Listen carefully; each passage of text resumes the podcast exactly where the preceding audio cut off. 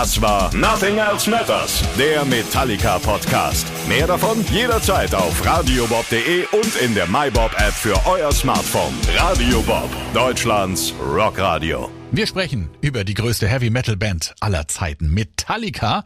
Wir, das bin ich, André Dostal. Und ich, Andreas Schmidt. So, wir befinden uns in der Zeit nach dem sechsten Studioalbum der Band, Load. Das Internet kommt da gerade auf. Und noch bevor die meisten anderen Bands online gehen, gibt's den Met Club. Das ist jetzt keine Seite irgendwie für Schlachtabfälle oder irgendwie sowas, sondern das ist halt eine Website für Mitglieder.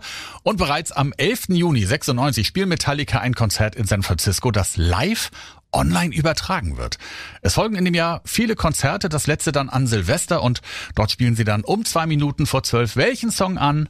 Iron Maidens Two Minutes to Midnight. Auch 1997 geht der Tourstress weiter, aber vor allem Lars findet auf einmal eine zweite Liebe, neben Metallica und die heißt Skylar Sattenstein. Die gute Frau ist eine Medizinstudentin und die lernt er in einer New Yorker Bar kennen und die kennt ihn da erstmal überhaupt nicht, was Lars dann äh, ziemlich gut findet. Sie ist damals noch mit Schauspieler Matt Damon eng befreundet und der soll dann Lars auch erstmal als blöder Scheiß Rockstar bezeichnet haben. Später entschuldigt er sich dafür. Beim Heiratsantrag überreicht Lars seiner Angebeteten 255 Rosen. Jede steht für einen Tag, an dem sie zusammen sind. James Hetfield ist dann sein Trauzeuge. Und auch James heiratet in dem Jahr noch. Und dann kündigen sie ihr nächstes Album für den 11. November an. Bereits am 22. Oktober erscheint eine erste Single, The Memory Remains. Als Gastsängerin dabei Marion Faithful. Ihre Stimme hört man am Ende des Songs und das ist diese Melodie, die die Fans bei Konzerten dann immer unendlich lang weitersingen. Das Album heißt dann Reload und das ist quasi der zweite Teil von Load und wieder steht es sehr in der Kritik. Für die meisten ist es zu mittelmäßig. Nur der Song Fuel ragt daraus. Das ist eine echte Biker-Hymne. Lars Ulrich sagt scherzhaft beim englischen Reading Festival in einem Interview, Reload klänge wie die Spice Girls. Die Fans sind schockiert. Lars sagt dann aber auch, neben Sepultura und solchen Bands mögen wir vielleicht alte Männer sein, aber eins kann ich dir sagen. Live wischen wir mit denen den Boden auf, da bin ich mir ganz sicher. Aber unsere Aufnahmen, die mit anderen zu vergleichen, ist für mich irrelevant, denn wir machen Platten immer so, wie wir sie hören wollen. Danach wieder unzählige Konzerte weltweit, fast alle ausverkauft und eine überraschende Platte. Ohne große Vorbereitung geht's ins Studio und sie nehmen ein Coveralbum auf mit Songs von Black Sabbath, Thin Lizzy oder auch Bob Seger. Im März 1999 bekommt Metallica einen Stern auf dem Hollywood Walk of Fame und der damalige Bürgermeister erklärt den 7. März zum offiziellen Metallica-Tag. Zu dieser Zeit erklärt James Hetfield, dass er an einem neuen Projekt arbeitet, eine symphonische Aufnahme mit einem großen Orchester. Gesagt, getan. Am 21. und 22. April 1999 nimmt die Band dann mit dem San Francisco Symphonieorchester ihre größten Songs nochmal klassisch untermalt auf. Das erscheint im November unter dem Titel S&M. Dabei handelt es sich um ein aufwendiges Doppelalbum mit Video und DVD. Um das Album zu promoten, spielt Metallica dann auch im Berliner Velodrom, begleitet vom Filmorchester Babelsberg.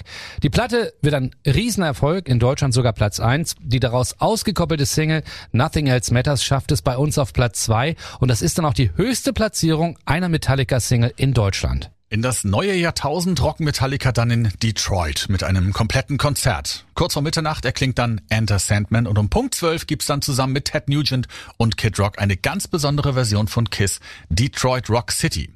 Dann kommt der 9. Januar 2000. Metallica sind noch auf Tour, erklären aber an dem Abend, dass sie sich nach der Tour eine längere Auszeit nehmen wollen. Am 23. Februar gibt's dann noch den nächsten Grammy für die beste Hard Rock Performance für Whiskey in the Jar. Ab Juni gibt's dann wieder einige Konzerte, dann ist wieder Schluss. Die Band verkündet, ins Studio zu gehen, um an einem neuen Album zu arbeiten. Daneben genießen sie in der Freizeit etwas Abwechslung. So nimmt Lars Ulrich am 14. Dezember an einem Tennisturnier teil. Sein Doppelpartner John McEnroe. Gegner sind R.E.M.-Bassist Mike Mills und Jim Courier. Hinterher jammen sie noch ein paar Rockklassiker. Das Jahr 2001 beginnt damit einem Paukenschlag. Jason Newsted, seit 15 Jahren Bassist bei Metallica, steigt aus. Für immer. Der Grund, er hat Angst vor körperlichen Schäden. Er wird gefragt, ob das Moschen ein Grund dafür sei und er sagt, ja, sich jahrelang wiederholende Bewegungsabläufe. Die Ärzte haben mir gesagt, dass ich mir tatsächlich unentwegt selbst ein Schleudertrauma verpasst habe. Und wenn ich diese Sache nicht irgendwann auskuriere, dann kommt es immer wieder. Aber dieser Grund ist wohl nur vorgeschoben. Er darf sich bei Metallica nicht so entfalten, wie er will und wird nur bei drei Songs als Mitkomponist erwähnt. So hat er dann auch vor, sich stärker auf sein Soloprojekt zu konzentrieren, aber das wird ihm wohl von James Hetfield untersagt. also steigt er aus. Ja, was nun? Ein neuer Bassmann muss her, allerdings wird er es auch nicht leicht haben, denn James Hetfield sagt damals in einem Interview, momentan sind wir drei, also er, Lars Ulrich und Kirk Hammett, gerne zusammen. Wir drei verstehen uns gut und wer dazwischen kommen will, der muss schon eine Menge können. Zwischendurch arbeiten sie auch schon an einem neuen Album. Außerdem hatte sich James Hetfield in der Zeit freiwillig in eine Reha-Klinik begeben, um seine Alkoholsucht zu bekämpfen.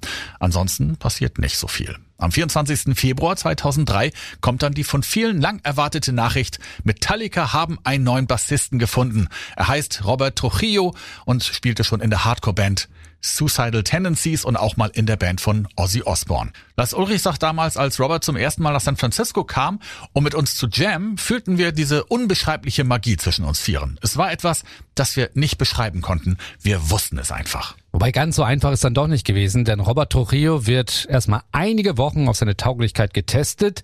Er besteht alle Tests und bekommt als Einstand ein Begrüßungsgeld von einer Million Dollar. Damit kann er machen, was er will. Metallica sind also wieder eine Einheit. Im Juni erscheint dann ein neues Metallica-Album, St. Anger. Allerdings ist das noch ohne Robert Trujillo eingespielt. Den Bass hat Produzent Bob Rock übernommen. Der sagt zu der Platte, wir wollten einen rauen, ungeschliffenen Sound. Dieser raue Sound drückt die Stimmung perfekt aus, in der sich die Band im Moment befindet. Wir haben alles live eingespielt, ohne Overdubs. Es ist ein total befreiendes Gefühl, sämtliche Regeln, die es im Metal gibt, einfach zu umgehen. Die Kritiken zum Album sind eher gemischt. Nach ein paar Monaten sind aber auch da wieder eine Million Exemplare verkauft worden. Das erste Album mit Robert Trujillo gibt's dann im Jahr 2008 und heißt Death Magnetic. Ein Erfolg. Es steht in 32 Ländern auf Platz 1. Für viele Fans ist das eine Rückkehr zu den Wurzeln der Band. Allerdings bemängeln dann doch einige den Klang. Es gibt sogar eine von tausenden Fans unterschriebene Online-Petition. Sie fordern, die Platte soll nochmal überarbeitet werden. Am 4. April 2009 dann ein weiterer Höhepunkt und Metallica werden in die Rock'n'Roll Hall of Fame aufgenommen und dort spielt die Band dann auch erstmals wieder nach der Trennung im Jahr 2001 mit ihrem alten Bassisten Jason Newsted zusammen. Dort treten sie dann auch mit Lou Reed auf. Da wird die Idee geboren, ein gemeinsames Album herauszubringen. Das ist keine so gute Idee. Lulu, so heißt die Platte, hat nur wenige Fans.